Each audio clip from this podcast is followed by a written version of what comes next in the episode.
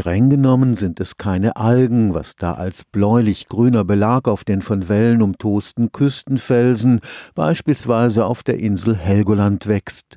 Vielmehr handelt es sich um Cyanobakterien. Cyanobakterien können gefährliche Gifte ausscheiden, Cyanobakterien können aber auch genutzt werden, um Biokraftstoffe wie Ethanol direkt aus dem Sonnenlicht zu gewinnen, und das ohne wie Mais oder Raps wertvolle Ackerflächen zu blockieren. Einem Forscherteam am Karlsruher Institut für Technologie ist es jetzt zum ersten Mal gelungen, auch mehrzellige Cyanobakterien umzuprogrammieren.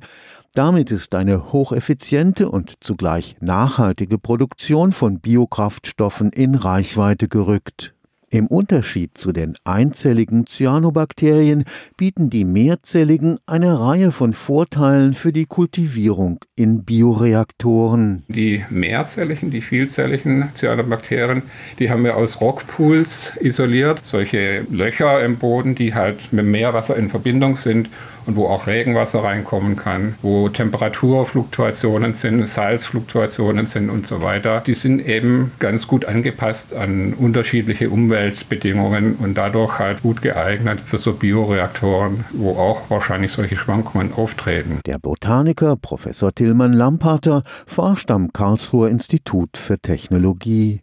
Neben der größeren Anpassungsfähigkeit haben die mehrzelligen Cyanobakterien auch den Vorteil, dass sie einen Biofilm ausbilden, was die Ernte des erzeugten Bioalkohols erleichtern kann. Dass man das Medium ganz gut abtrennen kann von diesen Cyanobakterienfilm, was mit den einzelligen eben nicht so gut geht. Es ist relativ einfach, die DNA der Cyanobakterien so zu verändern, dass sie Biotreibstoffe produzieren. Natürliche Transformation, also ohne Hilfsmittel, ist schon von vielen Organismen auch bekannt, von vielen Bakterien, aber noch nicht von vielen Cyanobakterien. Und da, wo es bekannt ist, das sind alles die einzelligen Cyanobakterien. Und das sind die gleichen Strukturen, die für die Bewegung auch zuständig sind. Also praktisch bei der Bewegung, so ist meine Vorstellung, wird dann die DNA auch mit aufgenommen, nach innen transportiert. Und wenn die dann mal innen drin ist in der Zelle, dann kommt ein weiterer Prozess, die homologe Rekombination die dann die DNA in das Chromosom aufnimmt. Ich glaube,